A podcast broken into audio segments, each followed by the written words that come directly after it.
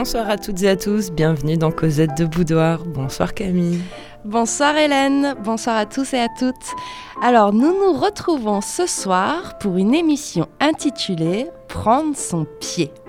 Et oui, chères auditrices et auditeurs, c'est bel et bien une émission sur le pied et les chaussures. Sujet fédérateur car porteur de sens et de référence dans la culture populaire comme dans les aspects les plus élitistes de la mode. Vous l'avez compris, ce soir, on parle podosexualité et fétichisme. Il est vrai que le pied est un organe érotique et la chaussure son revêtement sexuel. Cet érotisme du pied, on le retrouve dans de nombreuses civilisations et la chaussure a elle, aussi eu un rôle euh, sensuel dans l'histoire. Alors il y a quand même une différence majeure hein, entre les hommes et les femmes dans cette sexualisation. Oui, là aujourd'hui on va s'intéresser plutôt au pied féminin. Hein, parce que dans la culture euh, occidentale et même euh, dans la culture orientale, c'est plutôt, euh, plutôt ce pied qui est érotisé. Alors cette influence de la podosexualité, alors ça c'est un terme que j'ai appris en, préparant cette émission, se retrouve finalement dans de nombreux livres religieux, hein, mais aussi dans les mœurs, dans la plupart des sociétés, les légendes, la mythologie, les traditions, les arts, les écrits des poètes, des dramaturges, des philosophes, et dans de nombreux rituels, et même dans la littérature médicale. mais ça peut être aussi le pied et la chaussure un symbole de pouvoir. Hein, puisqu'on baisait les pieds euh, des rois, des papes, des empereurs, euh, des statues aussi, des saints en signe de soumission, d'humilité. C'est donc aussi un symbole d'assujettissement autant que de pouvoir. Mm, mais ça peut être aussi un moyen d'exprimer sa colère, puisqu'au Moyen-Orient, hein, euh, jeter euh, sa chaussure à quelqu'un est une insulte. Eh oui. Alors pourquoi le pied Parce que Léonard de Vinci nous dit c'est un chef-d'œuvre d'assemblage et une œuvre d'art. 26 os, 19 muscles, 50 ligaments croisés, 4 voûtes, plus de 500 vaisseaux sanguins, 5000 nerfs minuscules et des centaines de milliers de glandes sudoripales. On aurait dû inviter un podologue. parce que les glandes sudoripales, j'espère que, tu as matière à développer. Hein. Oui, donc une émission spéciale pieds et chaussures, puisque ça reflète finalement des évolutions politiques, culturelles et technologiques de nos sociétés histoire de se mettre en jambe, je ne résiste pas à une petite liste d'expressions érotiques avec le mot pied ou chaussure. Y aller au pied de biche. Recevoir un coup de pied de jument. Partir les doigts de pied en éventail. Prendre son pied. Sécher sur le pied. Perdre les pieds pour quelqu'un. Les petits pieds lui font mal. Petit pied grand con. Toucher le pied. Faire du pied avoir quelqu'un à ses pieds. Prendre son panneur. Partir les pieds en bouquet de violettes. Mourir au pied des murailles. Faire le pied de grue. Donner la botte au cul. Avoir des amours débotés. Jouer au pied levé. Aller aux petites bottines. Être pute comme un chausson. Être chaussé. Trouver chaussure à son pied. Déchausser. Être un passe-lacet. Casser son lacet. Être de la pantoufle. Avoir le membre comme une pantoufle. Aller en pantoufle sur le chemin sec. Avoir les talons courts. Que de belles expressions, Camille. Où trouves-tu tout ça ah, Dans des livres, dans des livres, dans des dictionnaires d'expressions érotiques. Alors certaines, on en connaît, hein. Euh, d'autres, euh, ben, je les ai découvertes. Hein. Alors, moi, je retiendrai euh, avoir les talons courts, qui veut dire être une fille facile. Hmm. Hein. Ou aller aux petites bottines, ben, c'est aller voir les prostituées. Donc ça, je pense, c'est très 19e siècle. Hmm. J'aime beaucoup aller en pantoufle sur le chemin sec. Ouais, pour dire sodomiser. tu me l'as fait découvrir, c'est pas mal. Hein. Ouais, et puis partir les pieds en bouquet de violettes, ça veut dire jouir aussi. Donc voilà, c'était un, petit florilège d'expressions. Oui, c'est l'instant Académie française qu'on aime beaucoup. Voilà, petite dédicace. Alors une émission en deux parties très très simple. Hein. D'abord on va s'intéresser aux pieds et puis ensuite à la chaussure. Et euh, si on commence euh, tout de suite par le pied, c'est vrai qu'on a l'habitude de l'associer à des images phalliques. Merci à Freud. Hein. Alors, dans certaines langues, hein, notamment en, slovène, hein, le pénis s'appelle le treča noga, qui veut dire le troisième pied. Si on remonte dans l'histoire, dès la Grèce antique, euh, les déesses ont souvent un second orteil plus long, censé donner un pouvoir mâle particulier. Et on trouve aussi de nombreuses recettes que je ne vous lirai pas, je me suis abstenue cette fois-ci, hein, avec où il faut oindre le gros orteil d'huile et ce serait, un afro, ce serait des aphrodisiaques pour assurer la rigidité euh, du pénis. Alors dans un monde très hétéronormé dans lequel nous vivons, hein, donc on aurait euh, le pied qui serait un symbole phallique et la chaussure un symbole euh, vulvaire. Et donc certaines écrivaines et autrices se sont amusées à détourner cette symbolique psychanalytique très basique hein, avec des romans, et je pense au roman euh, Pénis d'orteil. Hein, que j'ai découvert là aussi en préparant cette émission. Donc c'est un roman de Matsura Reiko.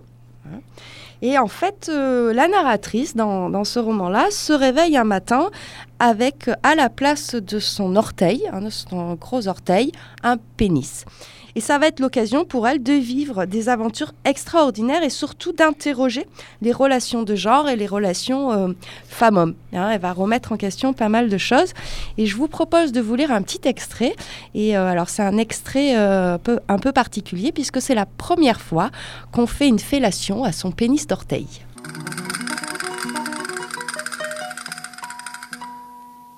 L'action de Sunji fut fulgurante. Sa tête partit en piqué vers le bout de mon pied, et, en deux, trois coups de dents rapides, il lacéra mon mi-bas pour y pratiquer juste le trou nécessaire au dégagement de pénis d'orteil.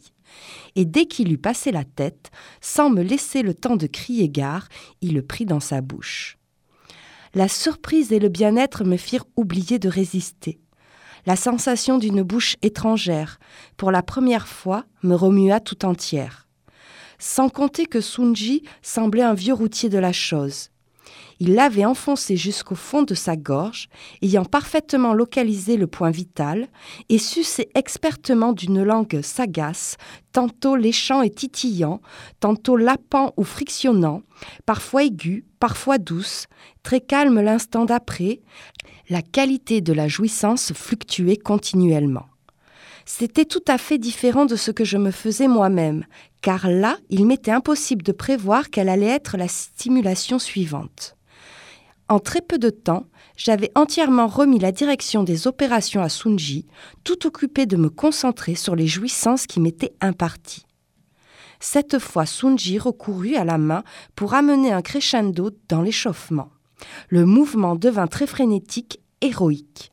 La sensation de plaisir grimpait, j'étais pantelante. Bientôt j'atteignis l'orgasme. Je poussai un énorme soupir.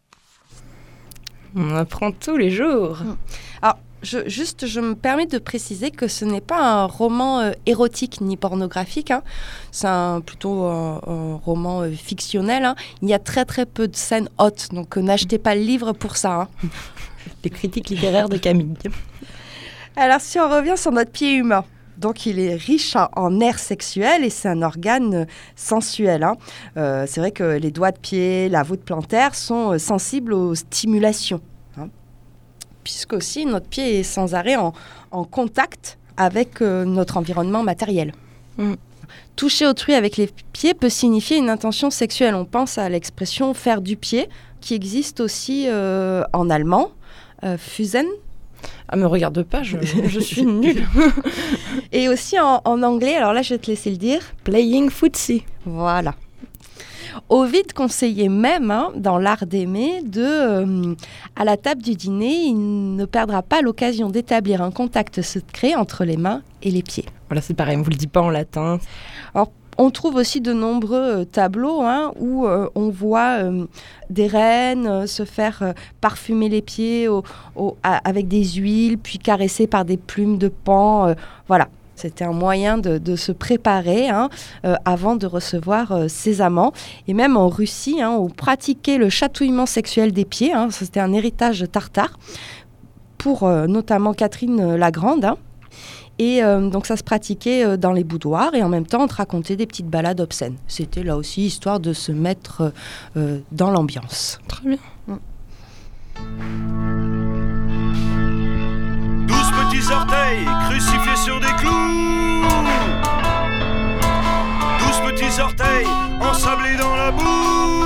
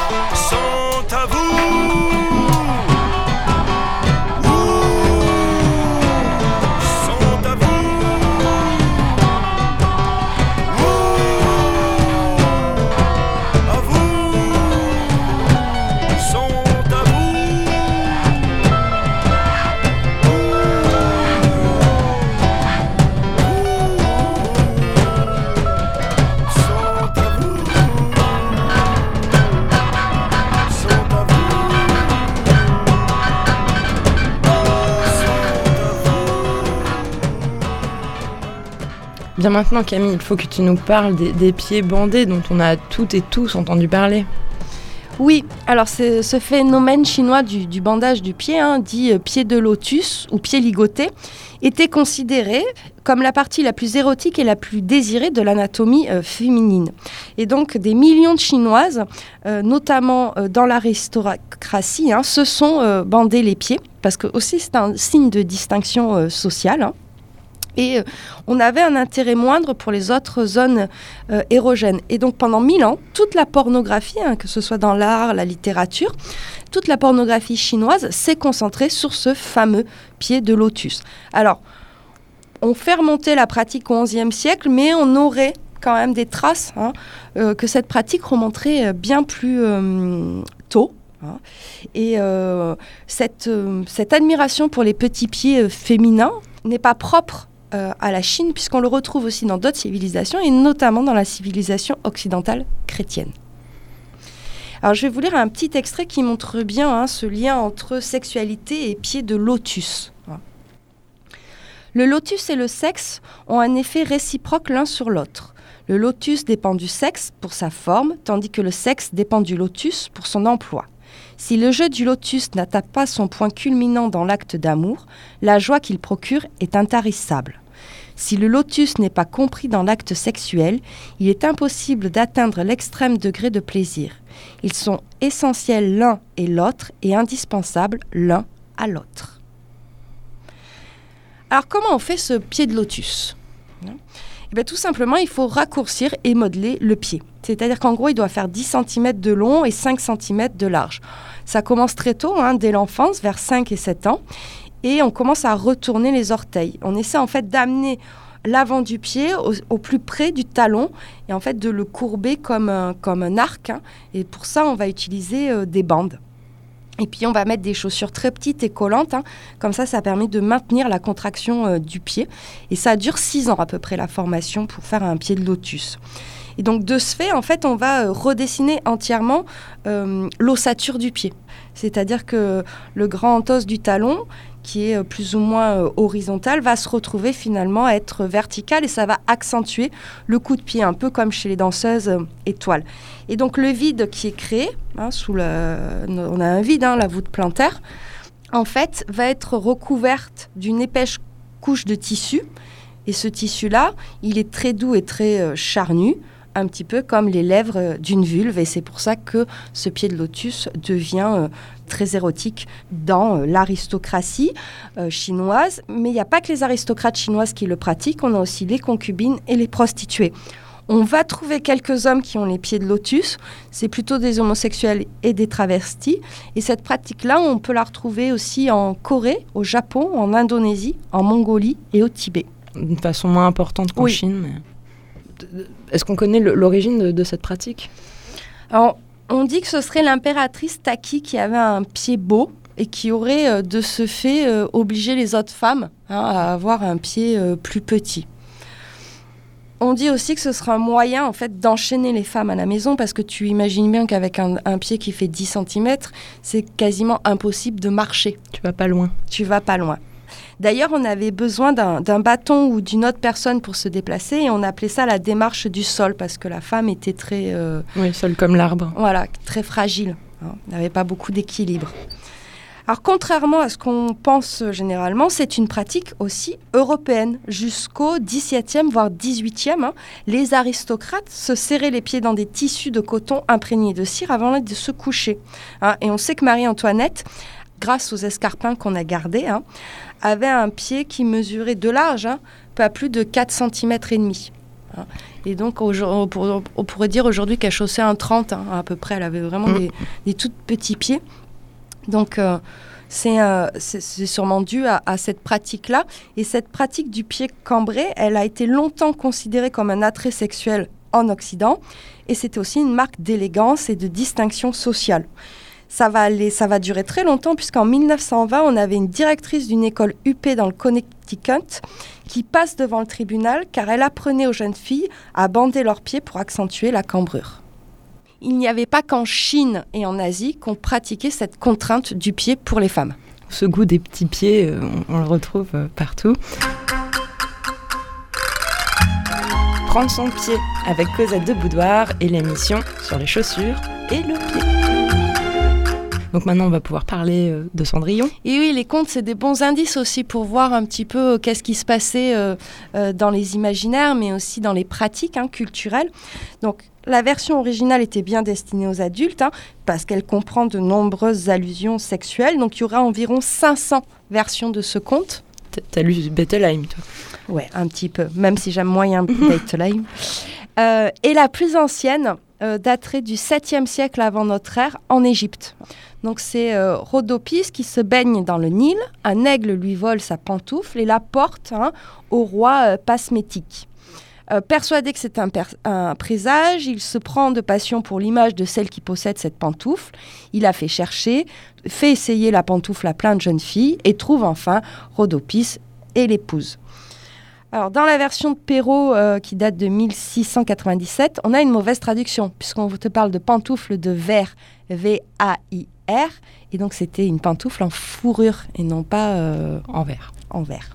Pareil, dans la version de Grimm, on a les sœurs qui se mutilent pour pouvoir entrer euh, dans la chaussure. Hein. L'une va se couper le gros orteil et l'autre le talon. Hein. Donc du coup, elles remplissent de sang aussi les chaussures. Euh, voilà, description euh, bien sympa. Trash. Mm. Mais il n'y a pas que dans Cendrillon où les souliers ont une importance. Il y a plein d'autres contes. Et oui, je me souviens, les bottes de sept lieux. C'est dans le Petit Bout, c'est ça. Mm. Il y a aussi les souliers rouges. Ça, c'est un conte d'Andersen. Euh, le magicien d'Oz aussi, on trouve des traces euh, de, souliers. Et alors, ce qui est intéressant, c'est que dans les contes que tu viens citer, généralement, les souliers, c'est un petit peu euh, une punition pour les personnages féminins. C'est-à-dire, ça veut dire reste à ta place, comme dans le magicien d'Oz. Hein. ou à l'inverse, ça va décupler l'énergie pour les héros masculins, les, bottes, de, de Donc là aussi, hein, on va dire un un emploi de genre des chaussures. En, tout cas, c'est important les chaussures dans les contes. Euh, oui, et euh, pour revenir à nos histoires de contraintes, il faut savoir que jusqu'au 19e siècle, il n'y avait pas de distinction entre pied droit et pied gauche. Comme pour les chaussettes. Voilà, et pareil, on a un pied qui est légèrement plus grand et plus large que mm. l'autre. Du coup, encore aujourd'hui, on contraint nos pieds à rentrer dans certains types de chaussures, puisqu'on n'a pas du tout l'axe naturel orteil-talon. Et donc c'est pour ça qu'il y a beaucoup de déformations des orteils et des informations du pied. Hein. Euh, je pense aux, oignons, tous les trucs un, peu sympas, hmm. les corps. Et euh, aux États-Unis, il y a plus de 300 pointures différentes puisqu'ils prennent en compte les demi-pointures et les largeurs et les longueurs des pieds. Ouais. Et oui, il mène le monde, Camille. Il mène le monde.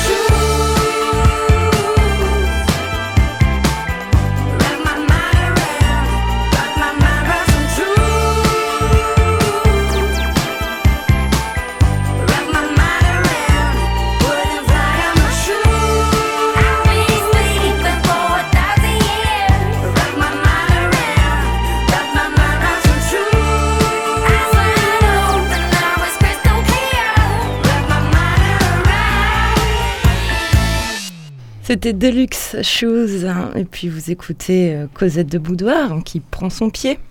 Maintenant, on va parler de la chaussure, notamment comment elle contribue à l'attrait sexuel. Parce que bien au-delà du pied, la chaussure, hein, qu'elle soit féminine ou masculine, elle érotise les jambes, les hanches, les fesses, la démarche et l'allure. En fait, elle a un effet sensuel sur toute la personne. D'ailleurs, le mot shoes, ça vient du mot, euh, du terme CO, qui veut dire couvrir. D'accord. Et donc, chaque modèle de chaussure est une sorte de revêtement particulier ou d'illusion sensuelle pour l'organe érotique qui est en dessous, c'est-à-dire pour le pied. En mode, on dit qu'il y a huit catégories fondamentales de chaussures. Attends, c'est important, tu vas nous faire un point histoire de la chaussure. Ouais, attention. Donc, première, la bottine. En fait, c'est, elle date de 4500 euh, ans et à l'origine, c'était une chaussure basse à laquelle on va rajouter des jambières pour protéger. Ensuite, on a le soulier de ville. C'est la fameuse chaussure basse à lacets née à Oxford en 1640. La sandale, qui daterait elle de 6000 ans et vient de sanis, qui veut dire plaque de cuir à laquelle on attache une bride. C'est vraiment ce que portaient euh, les Grecs, les Romains dans l'Antiquité. On a le mocassin, qui lui daterait de 15 000 ans et ce serait en fait une sorte de forme primitive, une simple bande de cuir dans laquelle on enveloppe son pied. L'escarpin, qui est une simple pantoufle décolletée, en fait à laquelle on, euh, on a échancré pour bien dévoiler le, pied. Pareil, la mule, en fait là ce serait d'origine sumérienne et euh, c'est les Italiens qui vont y rajouter un talon. On a le soulier à barrette, et là ça vient euh, des monastères dans les Alpes, qui va être sexualisé dès le XVe siècle par l'adoption, par la population civile qui va y rajouter des boucles, des languettes, et c'est ça qui va érotiser euh, cette ce fameux soulier à barrette. Et enfin, on a la galoche. Hein. La galoche, c'est vraiment euh, la semelle en bois, connue au Japon sous le nom de geta et en Europe sous le terme sabot. Donc là, tu nous as parlé de huit catégories. Mm. Alors ces huit catégories, ce qui est hyper important euh, de retenir, c'est qu'elles ont été conçues à l'origine par les hommes et pour les hommes. Donc toutes ces catégories-là sont des chaussures masculines. Et c'est ensuite qu'on en a fait une déclinaison pour les femmes. Donc déjà, ça bouscule pas mal de choses hein, par rapport mm. aussi au genre des vêtements et des accessoires. En fait, toutes les chaussures qu'on porte, et même celles qui ont des talons, etc., sont à la base des chaussures masculines. C'est comme pour le pantalon, en fait. Au final, ça rentre dans les mœurs, mais au début, euh, ça c'est marrant. Alors, quels sont les éléments érotiques d'une chaussure? Le talon, ok, ça, tout le monde voit. La coupe, plus ou moins décolletée, hein, parce qu'on parle vraiment hein, de décolleté de la chaussure.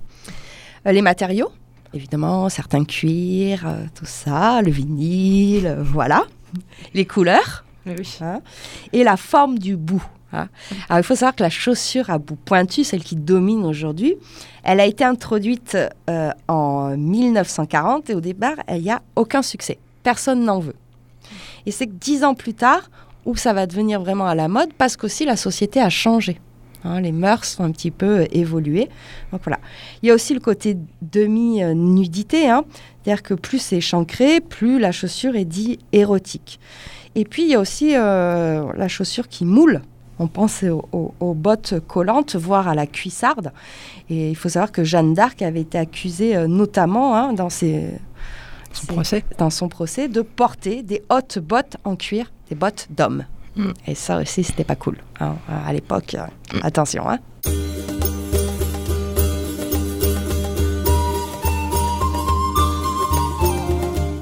On va rester un peu hein, sur cette histoire euh, de, la chaussure, Camille. Oui, on va rester sur euh, l'histoire de la chaussure érotique et on va parler de la chaussure la plus érotique. Et non, ce n'est pas le talon. ce ne sont pas les chaussures à talons, mais la première chaussure vraiment pornographique de l'histoire, c'est la poulaine.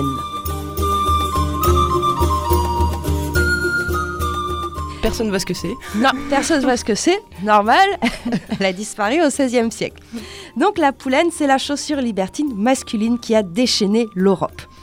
Elle a vraiment un aspect pornographique pendant trois siècles. Hein. On peut l'appeler pontaine aussi, selon les pays. Et donc, en fait, c'est euh, C'est une chaussure qui a un bout euh, vraiment très très pointu et très long. Elle a une pointe de cuir. Ah, mais si, oui, c'est la chaussure des troubadours et tout. Voilà, donc au début, c'est juste un, petit euh, bec retourné de 5, cm, hein, qui est quand même très phallique. Et puis au fur et à mesure, on va, le bout va s'allonger, on va le remplir de coton et de mousse pour le maintenir dans une position droite. Et donc l'idée hein, de cette chaussure, c'était de simuler un pénis tendu et ça pouvait aller jusqu'à 20 cm. Et des fois, tellement le bout était long, on l'attachait au genou pour éviter de trébucher. Certains hommes audacieux faisaient reproduire un, pénis carrément avec ce petit bout de, cuir. Hein. Et euh, même on mettait une petite euh, clochette au bout, on appelait ça la sonnette des folies pour bien la remarquer. Ah. Donc vous imaginez bien que ça pouvait servir à des chatouillements sous la table, hein, voire à la masturbation, hein, puisqu'il y avait une expression hein, qui disait votre poulet est bien plus viril que vous. voilà, si tu trouvais que l'amant que tu avais choisi n'était pas à la hauteur, tu pouvais, voilà. Vous voyez cette petite pique. Donc évidemment, l'Église scandalisée. Scandale. Ah ouais, des chaussures qui représentent des pénis. voilà. On remarque qu'il y, a un côté déluré, c'est sûr. Et donc elle va dire non, non, on va, elle va déconseiller l'usage en disant non, non, on peut pas prier avec. Ah. Puis après, elle va dire c'est une malédiction de Satan. Notamment, elle va même dire la peste noire en 1348, c'est à cause de la poulaine. Ah. C'est la colère de Dieu, quoi. La bon dos. Ouais. Alors qu'on peut prier intérieurement, Camille. Oui. Alors ça va aller très très loin puisque les profs d'université auront interdiction d'en porter.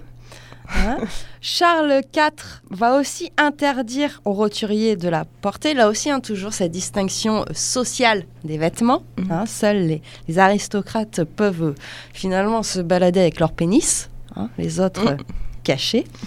Alors, cette interdiction, bah, ça va faire va que la poulaine va tomber dans la clandestinité. Et évidemment, là, on part sur jusqu'à 60 cm hein, de bout pointu pour les aristocrates euh, les plus fous. Les plus fous. Finalement, euh, Édouard IV en Angleterre hein, va limiter en 1463 à 5 cm de poulaine. Très bien. Et puis, 15e siècle, plus trop d'intérêt parce qu'en fait, il y a la mode des braguettes qui arrive. Et là, au moins, c'est clair. Hein, il n'y a pas besoin de sous-entendu. C'est mettre en valeur euh, le pénis euh, chez les hommes. Il faut bien dire, la, la braguette, c'est pas le zip. Hein, c'est ah toute la partie, que, pareil, qu'on remplit, qui serait gonflée. Voilà, on met des pierres précieuses, des rubans. Euh, voilà. C'est hyper stylé, quoi. Alors, il y avait d'autres chaussures qui, comme ça, pouvaient avoir des attributs phalliques. tout ce qui était pompons aussi sur les chaussures. Euh, celle qu'on appelait le bec de canard, où c'est un, pareil, c'est un bout qui est retourné mais plus large, ou la patte d'ours. Hein, c'est une chaussure où il y a des grosses boules au bout. Voilà. On retrouve ça encore sur certaines chaussures, des petits. ouais, les mocassins, il y a les glands. Hein. Voilà, voilà, tout mm. à fait. Cosette de Boudoir, une émission sur les chaussures. Alors maintenant qu'on a commencé par cette euh, chaussure libertine masculine, passons aux talons hauts. Les talons hauts, ça date de l'époque pré-chrétienne, puisqu'en Grèce, les comédiens en portent. Et puis aussi, on dans des fouilles dans la ville d'Éphèse, on a découvert euh, euh, des, traces hein, où, en fait, on avait une empreinte de pied à côté d'une femme nue. Et donc, c'était un moyen, c'était une publicité hein, pour donner le chemin pour aller jusqu'à une maison close. Mmh. Pareil, les hauts talons vont défrayer la chronique et ça commence en Italie avec ce qu'on a appelé les chopines. Alors les chopines, euh, euh, ça connaît un gros succès au XVe siècle hein. et en fait c'est des chaussures à talons mais compensées. Mmh. D'accord, le talon est sur toute euh, la longueur de la chaussure et ça pouvait aller jusqu'à 40 cm de haut. Et c'était un moyen, en fait, pour les femmes de se donner de la hauteur, donc qu'on les remarque, et aussi un moyen de montrer sa classe sociale, parce qu'il fallait aussi acheter le tissu pour recouvrir tes chopines. Donc tu rajoutais 40 euh, à 50 cm de tissu hein, sur tes commandes. Là aussi, ça va être interdit à Venise en 1430.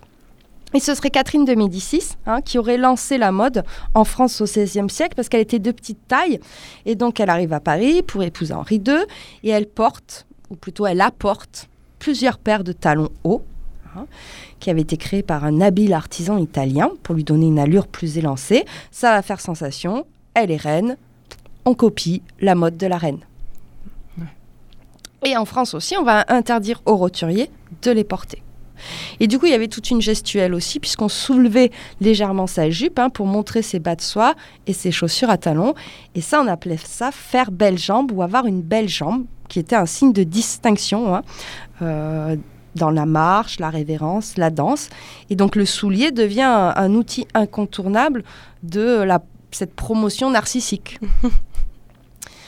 Et même la mode, on va raccourcir les, robes à panier hein, au XVIIIe siècle pour dévoiler ses, pieds chaussés. Et ça devient tout un langage codé, puisque le, le petit galon qui est au-dessus du talon est appelé venez y voir les chaussures à talons de l'époque hein, de l'aristocratie, c'est pas des chaussures qui sont faites pour marcher. Hein. donc on va utiliser des petits patins ou des socs pour les protéger de la, de, la saleté des rues, hein, on est dans cette idée-là que la propreté du corps et la propreté de tes vêtements doit désigner la pureté de ton âme. Et là aussi, les souliers féminins vont poser problème, que pour les médecins, les hygiénistes, les philosophes, les puritains. Voilà. Et c'est exactement ce qu'on retrouve, hein, c'est ce côté euh, faire belle jambe dans de nombreux tableaux du 18e, notamment Fragonard, l'escarpolette, hein, où c'est cette femme qui est sur une balançoire et, sa chaussure vole. Et d'ailleurs, on peut remarquer qu'elle a un tout petit pied. Mais oui, tu, tu nous disais que toutes les, tous les modèles de chaussures étaient faits pour des hommes. Alors le talon, du coup? Ben oui, le talon, il était fait pour les hommes et il était fait pour les rois. En plus, les rois soumettaient ce talon à des traitements extravagants, soie brillante, incrustation de pierres précieuses. Louis XIV fait même décorer certains de ses talons de scènes miniatures hein, par des grands artistes. Et c'est Jean-Louis François Pinet qui va être le premier créateur vedette, célèbre pour ses talons fins et élégants. C'était lui, il était le, il était le, créateur des talons de Louis XV. C'est un nom ça, François Pinet. Oui, bah, du coup, une destinée peut-être, hein, une destinée. Euh, c'était là aussi un moyen hein, de montrer euh, son pouvoir, hein, les talons, et qu'on faisait bien partie de l'aristocratie, puisque c'est des chaussures avec lesquelles on ne peut pas travailler, et donc ça correspond aux attributs de cette classe sociale. Ça va devenir euh, uniquement féminin le talon qu'à partir de 1730. Donc il y a quand même une très très grosse partie de l'histoire où le talon est exclusivement masculin. Et même dans l'histoire de la mode, on a eu des retours. Hein. Euh, je pense aux cow-boys, où c'est des bottes à talons. Ouais, les Santiago. Et, oui, pour mieux tenir dans l'étrier du, mm. quand tu montes à cheval. Et effectivement, il les customise aussi. Hein. Mm. je, sais que tu es amatrice de, de, série ou quoi, on peut voir les bouts aussi euh, sculptés en fer avec tête de mort et tout. Et puis dans les années 70, avec le mouvement hippie ou le disco, là aussi, hein, les hommes se remettent à porter des chaussures à talons. Mm. Dernièrement, on a vu euh, ces talons, euh, dernièrement, on va dire depuis les années 80, hein, être très présents euh, dans les milieux queer, notamment grâce à la pratique du voguing. En fait, finalement, l'imaginaire rattache le talon à quelque chose de très féminin, mais on pourrait dire que historiquement, le talon est mixte. Ouais. Ouais. Mm, complètement. Et oui, c'est vrai qu'on parle de ce côté queer aussi, je pense au travestissement, on est souvent sur du compensé, mm.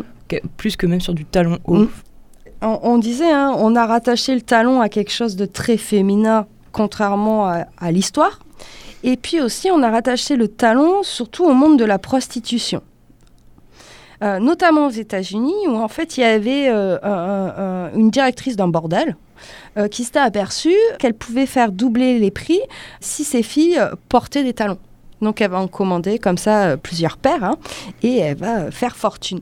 Et puis la mode des années 2009-2012, euh, on a l'escarpin à plateforme, hein, c'est-à-dire on a un talon à l'arrière et une plateforme au devant. Ça, ça vient du, milieu du pole dance parce qu'en fait ces chaussures-là permettent de mieux s'agripper et de coincer vraiment les barres. Et puis alors là, on voit bien comment aussi l'imaginaire a rattaché le talon aux prostituées. Et c'est ce que nous explique Virginie Despentes dans un extrait de King Kong Theory. Alors c'est quel chapitre? C'est le chapitre sur la prostitution. Après le numéro du chapitre, là je l'ai pas, mais ce chapitre sur la prostitution.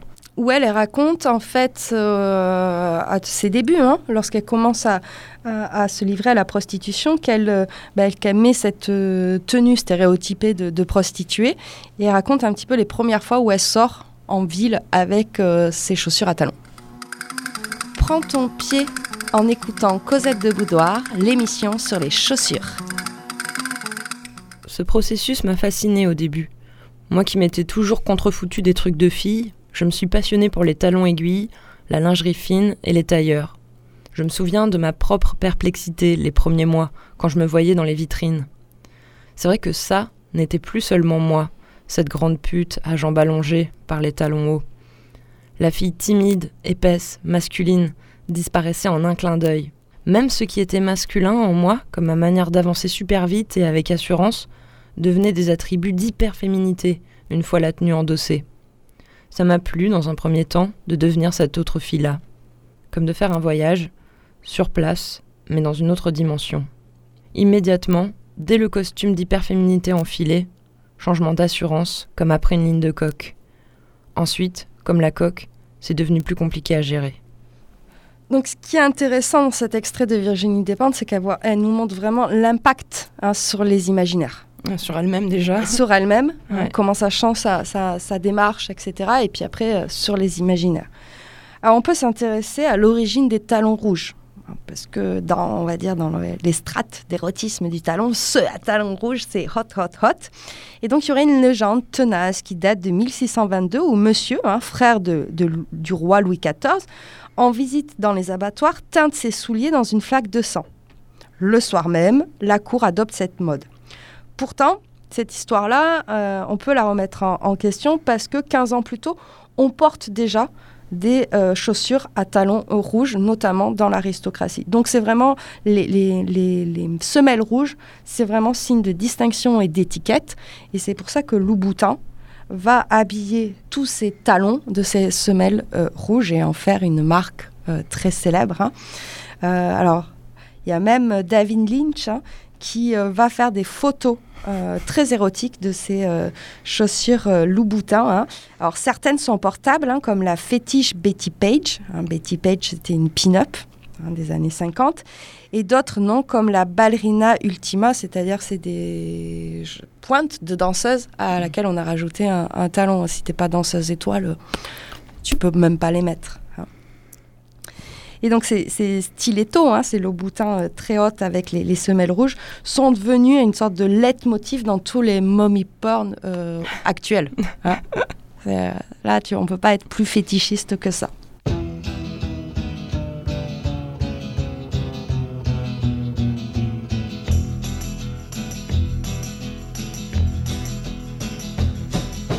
You keep saying you got something for me.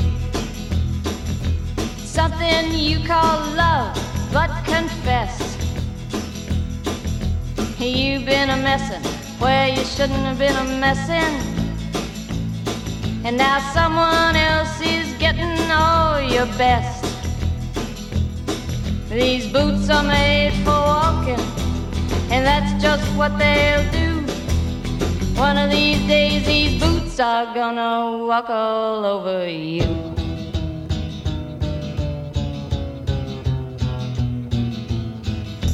Yeah. You keep lying when you ought to be truthing. And you keep losing when you ought to not bet. You keep saying when you ought to be a changing. Now what's right is right, but you ain't been right yet. These boots are made for walking, and that's just what they'll do. One of these days, these boots are gonna walk all over you.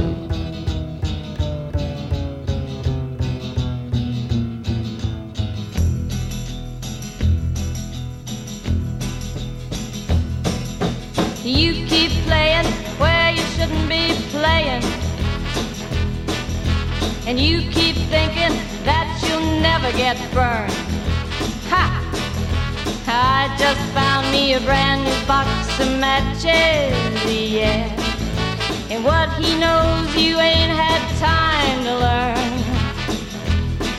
These boots are made for walking, and that's just what they'll do. One of these days, these boots are gonna walk all over you.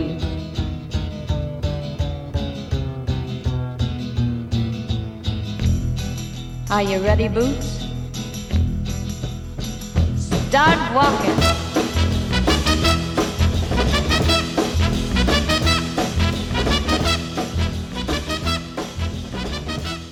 Bien, tu, tu parlais de, de fétichisme, Camille. Oui, je parlais de fétichisme. Alors déjà, peut-être donner une petite définition de fétichisme. Oui. Hein, c'est quand tu as un attrait particulier pour une partie du corps ou un objet. Et donc là, évidemment, on s'intéresse à la chaussure au pied. Alors, il y a eu hein, des fétichistes du pied ou des chaussures très célèbres, au vide. Voilà, tu le savais pas ça. Non, non, non. Goethe, ah oui, Goethe encore moins, à la limite. Goethe qui écrivait quand même à, une amie, euh, Christiane Vulpus, Je vous prie, envoyez-moi votre dernière paire de chaussures qui sont usées par la danse, envoyez-les-moi le plus rapidement possible afin que j'ai quelque chose de vous à presser sur mon cœur. C'est si romantique. Baudelaire, et puis un géant du cinéma, qui est resté finalement tristement célèbre. Et oui, c'est D.W. Griffiths. Euh, a priori, il collectionnait euh, les chaussures euh, des actrices en plus de faire des films racistes. Ouais, voilà. Mais finalement, c'est Rétif de la Bretonne au 18e hein, qui est le premier à se déclarer publiquement fétichiste, hein, et même, ça va, au début, on appelle ça le, rétifisme, ah, pour désigner le fétichisme du pied et de la chaussure. Ah, c'est génial.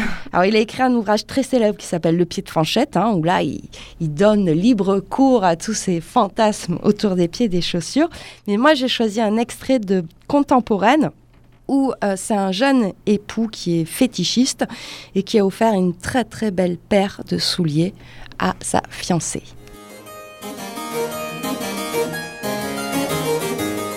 On ne pouvait rien imaginer de plus distingué et de plus précieux que les chaussures de sa jeune épouse. Elles étaient recouvertes jusqu'au talon de nacre et de diamants éclatants. Elles avaient coûté plus de dix mille couronnes et lui avaient été offertes par Sainte Pareille. Elles avaient coûté plus de dix mille couronnes et lui avaient été offertes par Sainte Palère. Le soir, quand ils étaient seuls dans la chambre nuptiale, le jeune époux s'agenouillait et d'une main tremblante retirait les belles chaussures de ses jolis pieds. Puis, il est chaussé de pantoufles, non moins belles, quoique moins luxueuses.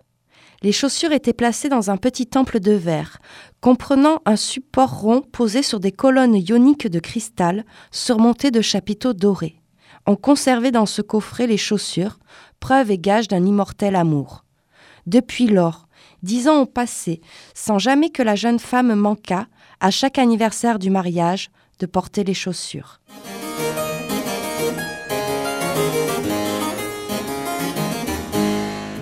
On voit bien qu'il. Ouais, et puis alors, t'as vu euh, tout le dé, on dirait un, truc sacré hein, quand il range les chaussures, c'est dans des boîtes euh, hyper euh, décorées, tout ça. Donc, Rétif de la Bretonne, on est au 18e. Et puis tout au long du, 19e, et c'est surtout pendant la période du Second Empire, avec l'émergence du demi-monde. Hein. le demi-monde, c'est tout ce monde d'interlopes, de prostituées, artistes, danseuses. Et le fait que les maisons closes augmentent aussi fortement, cette croissance-là va entraîner une spécialisation des prestations érotiques. Et les cuissardes et les bottines gagnent en taille, les demi-mondaines se méritent, donc il faut augmenter la durée du déshabillage et ça matérialise aussi la montée du désir. Donc c'est là où on va vraiment avoir l'apparition des premières chaussures à étreindre, c'est-à-dire des chaussures où c'est pratiquement impossible de marcher. Hein. C'est euh, voilà les grandes bottines, les grandes cuissardes. Et cette. Euh, c'est pour faire des soirées, du coup, on marche pas avec. Voilà, c'est des chaussures pour rester assise ou allongée. Voilà. Cet attrait pour les chaussures et les pieds à la fin du 19e, début 20e, on le voit très bien dans ce roman, Journal d'une femme de chambre, qui n'est pas du tout un roman euh, pornographique ou érotique, mais pourtant, monsieur est complètement fasciné des bottines de sa bonne.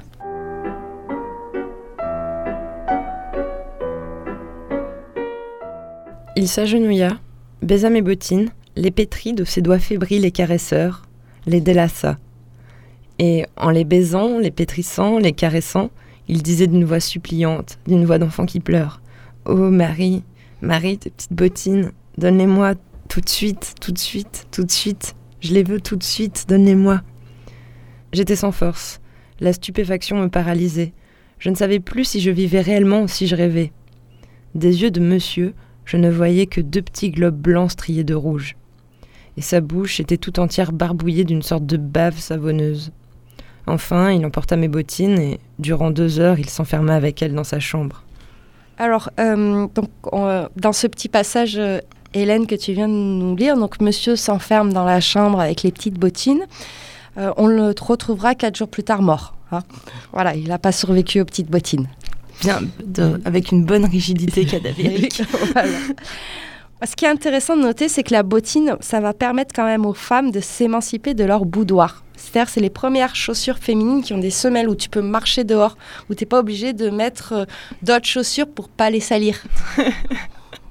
Mais finalement, c'est grâce à la photographie euh, érotique ou pornographique que les chaussures et les bottes à talons vont devenir des accessoires sexuels, voire des fétiches. Hein. La femme nue à chaussures, c'est un leitmotiv de toute l'imagerie pornographique du 19e siècle. Hein. Et pas qu'en photo, hein, aussi en, en peinture, hein, pensez à Manet avec Olympia. Parce qu'elle a quoi Elle a une paire de mules aux pieds. Oui, finalement, ça, répond aussi à cette histoire de pieds bandés où mm. les pieds, finalement, sont la partie la plus érotisée. Bah, une fois qu'on peut dénuder complètement, bah, finalement, on cache. on continue. Voilà, on les laisse nus, mais avec leurs petites bottines. Mm. Alors moi, j'aimerais qu'on s'intéresse à Ivar Richard. Ivar Richard, c'est une société qui est fondée en 1913 et c'est une société qui est passionnante parce qu'à la base, c'est une maison de couture assez classique. Mais dans l'entre-deux-guerres, pour survivre à la crise, hein, elle va se tourner vers la lingerie affriolante.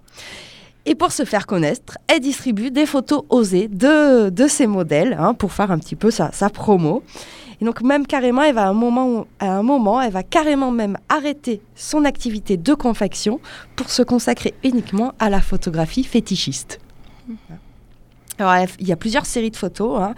Moi, j'ai retenu la série Elle a des bottes, où on voit des bottes de 19 cm en 1920. C'est quand même énorme. Hein. Mmh. On a aussi euh, des catalogues intitulés Au talon, Hein. Et elle va influencer aussi beaucoup d'autres euh, créateurs euh, bottiers qui travaillent pour des, pour des actrices ou, euh, pour le glamour d'Hollywood. Alors c'est véritablement dans les années 40 que les talons deviennent un accessoire érotique. On pense à John Willy, Leonard Bertman, le photographe Eric Kroll, hein, qui vont décliner à l'envie ces imageries érotiques avec des hauts talons ou des cuissardes. Dans les années 50, on va même avoir des revues spécialisées comme Bizarre ou Sex and Shoes. Là, c'est clair. Et euh, même certains magazines vont se, vont se spécialiser dans le piétinement d'hommes en talons, euh, puisque ça va devenir une pratique masochiste. Et cette pratique masochiste, on la retrouve dans une nouvelle de Virginie Despentes, une nouvelle qui est très peu connue, qui s'appelle Mort Traverse, un de ses tout premiers textes et je propose qu'on le découvre ensemble. Cosette de Boudoir prend son pied avec une émission sur les chaussures. Il s'était couché sur le dos, elle lui donnait son talon à sucer. Il se tortillait comme un gros verre. Il était en érection. Une toute petite bite rose, on aurait dit une bite de caniche. Elle laissait faire, parce que ça lui laissait du temps, et cherchait avec affolement quelque chose à initier ensuite mais rien ne venait, seulement d'autres pensées. Elle pensait à son amant à elle, à qui elle ne dirait rien. Elle pensait à toutes ces semaines qu'ils venaient de passer ensemble et comment l'argent les obsédait. Mille francs pour se faire lécher les pompes. Elle pensait à son amant à elle, comme c'était humiliant pour lui, comme c'était humiliant pour elle, comme c'était humiliant d'être pauvre. Et il y avait dans cette ville plein de trépanés de ce genre, pour qui mille francs relevaient de l'anecdote. Et ils ne les donnaient pas, sauf si on se laissait lécher les pompes, sauf si on voulait bien rentrer dans leur jeu, dans leur sale jeu, leur jeu grotesque d'hommes de pouvoir qui ne bandent que s'ils se livrent à des pitreries. Ils suppliaient Maîtresse, assis-toi sur moi, s'il te plaît. Coup de pompe dans les dents. Alors, ce qui est intéressant ici, c'est qu'on retrouve hein, cette question de distinction sociale, hein, puisque cette femme qui se prostitue connaît des galères d'argent, hein, ce qu'elle dit, c'est qu'elle n'a pas d'argent, etc. Et que, plus on est riche, plus on a des fantasmes euh, puérils, quasi. Mmh. Après, c'est sûr qu'on sent bien dans, dans, ce texte, euh, voilà, son, ses obsessions justement sur, euh, sur les, les, différences sociales, en fait. Et elle le formule très bien. Mmh. Alors, on a parlé du talon, hein, mais euh, il y a une autre chaussure aussi qui a un certain attrait euh, fétichiste, c'est la botte. Hein. La botte, elle est souvent associée à la guerre, à, la voilà, à la force, hein. mais elle peut être dotée d'un certain attrait érotique, parce qu'elle renvoie aussi à cette force et à cette puissance. Moi, je pense à ces hommes euh, chaussés de bottes que dessinait Tom of Finland. on a des cuirassés avec des grosses bottes de motard, par exemple. Et on a aussi les bottes d'équitation hein, qui vont connaître un certain succès. Hein.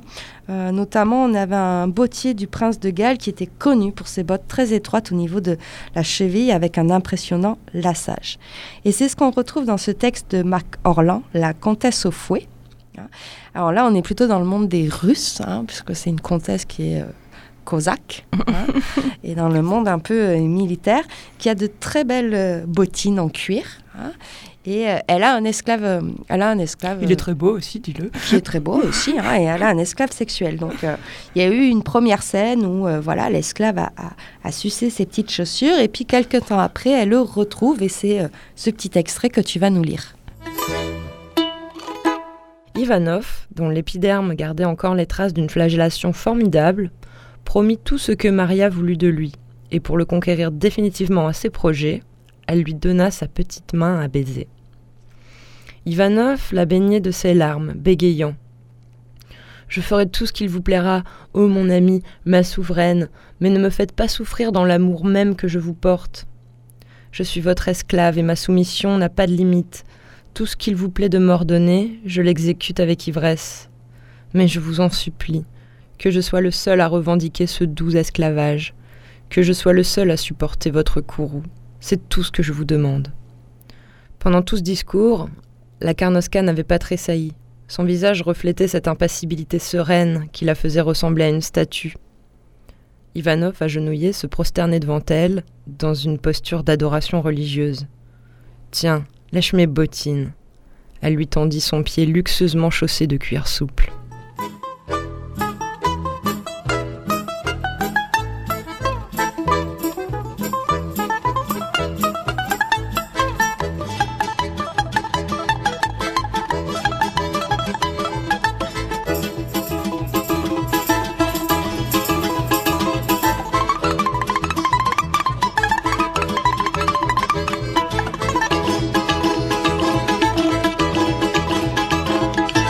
Cet extrait conclut sur cette expression, hein, lécher les bottes. Parce que la botte a une connotation totalitaire. Hein. On dit bien être droit dans ses bottes, tenir quelqu'un sous sa botte, botter les fesses et entendre le bruit des bottes quand des régimes totalitaires arrivent au pouvoir. Et eh oui, parce que les militaires marchent pas en tongs. Non, ça se saurait. Et ça se saurait, Et eh bien d'ailleurs, puisqu'on parle des tongs, hein, petite transition, les chaussures aussi peuvent être symboles de provocation, de liberté et de jeunesse. Alors, je ne vais pas vous parler des claquettes chaussettes, hein, que, dernier courant qu'on a vu émerger. Avec le tourisme de masse. Mais en fait, je vais vous parler de marques qui, ont fondé, qui se sont fondées finalement sur le confort du pied et non pas sur son érotisation. Ah. Et qui, de ce fait, ont bénéficié des aspirations d'une partie de la jeunesse qui voulait inventer un nouveau style. Et là, on pense à la fameuse... Aux Crocs. Non, pas encore, aux Doc Martens. Alors, les Doc Martens, c'est une invention allemande. Et c'était au départ pour les euh, femmes âgées. Hein, parce que c'est des chaussures qui tenaient bien le pied. Ok. Hein.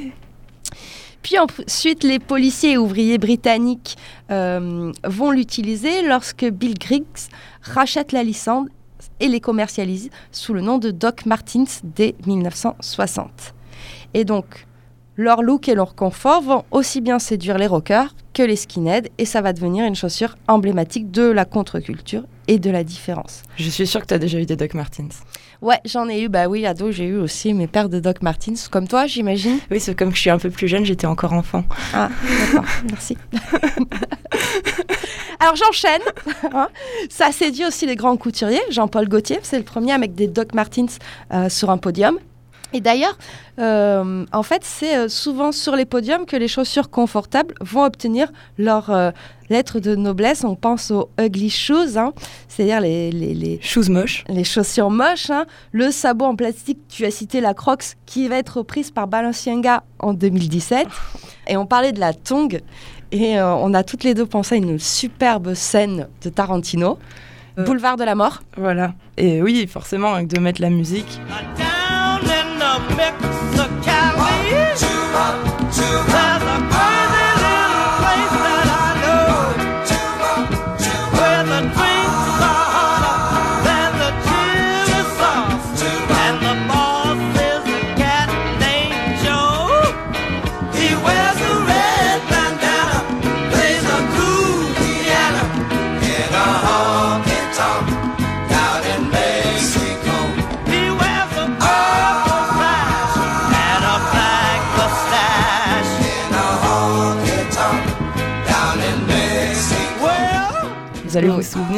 Alors c'est cette fameuse scène de lap dance d'un érotisme torride, sauf que la meuf, elle est en tongue. Voilà, et elle met sa tongue.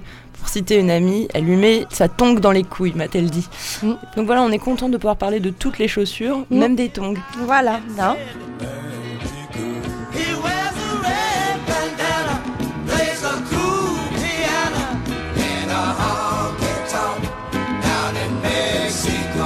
On rigole, mais c'est vrai que dans certains milieux professionnels, il y a eu des histoires hein, dernièrement où des femmes ont été euh, renvoyées parce qu'elles portaient des chaussures plates. Hein. Au Japon même, on a tout un courant de femmes qui militent pour pouvoir porter des chaussures plates et euh, ne plus être en talons, quoi. Donc euh, vive la chaussure moche, quoi. Oui, oui, c'est ça. Il y a un côté douloureux au talon, faut le dire, quoi. clairement. Ouais, et puis qui déforme aussi. Enfin voilà, on va pas faire les podologues, mais bon,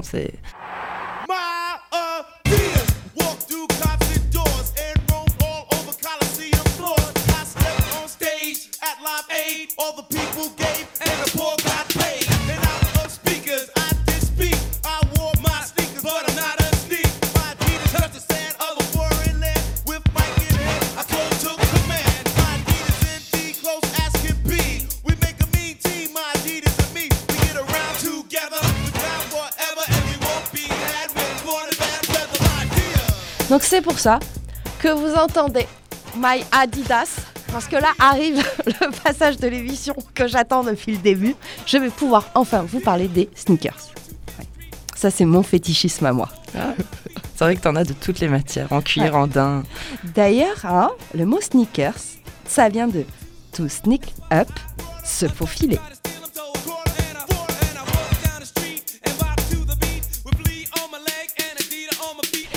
c'est le phénomène euh, à la mode plus plus plus. Hein. Ça vient aussi du fait qu'il y a de plus en plus de loisirs et de sports dans nos sociétés, donc on a besoin de chaussures adaptées. Et puis aussi, nos, rythmes de vie changent. Hein. Avant, tu allais au taf, tu repassais chez toi et tu t'habillais pour sortir.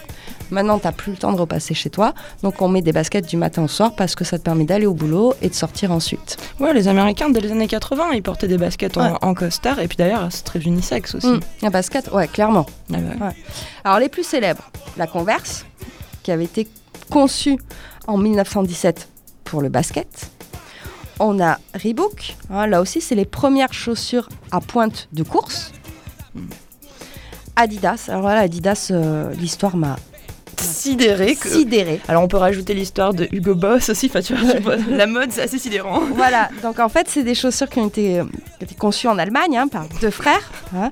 Et en fait, euh, ça a été fait aussi. Euh, les nazis les aimaient bien en fait ces chaussures de course. Donc ils ont pu aussi améliorer leurs chaussures grâce à des financements nazis, en gros. D'accord. Hein. Et puis en fait, à la fin de la guerre, les deux frères vont, vont, vont se disputer. Les deux frères fondateurs de la boîte, en fait. Ouais. Et en 1949, l'un qui s'appelait Adi va fonder Adidas et l'autre qui s'appelait Rudolf va fonder Puma.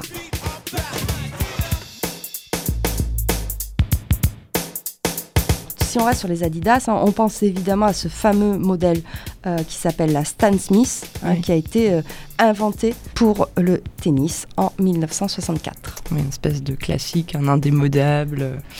Ouais, alors aussi Adidas va s'intéresser, il va proposer la Superstar hein, pour les eh pour les baskets avec un, pour le basket hein, avec un, bout renforcé. Elles sont plus solides hein, Elles sont plus solides, ouais. Et euh, Nike, lui, va s'inspirer du succès d'Adidas. Alors c'est un jeune étudiant qui fonde cette marque-là. Alors ça s'appelle pas Nike au départ et lui s'inspire aussi des chaussures high-tech au Japon. Et puis il va faire plusieurs associations, etc. Et en 1971, euh, ça devient vraiment Nike et surtout ça devient avec ce fameux logo. La virgule. La virgule, voilà. Donc depuis les années 60-70, la sneaker, elle est portée pour euh, son anticonformisme, mais c'est surtout en fait l'univers du hip-hop euh, à partir des années 80 qui va en faire un objet désirable. Hein. La preuve, là on s'est écouté un petit bout de Run DMC, My Adidas. Mm. Hein. Et aujourd'hui, on pourrait dire qu'elle s'est pratiquement substituée à la chaussure de ville.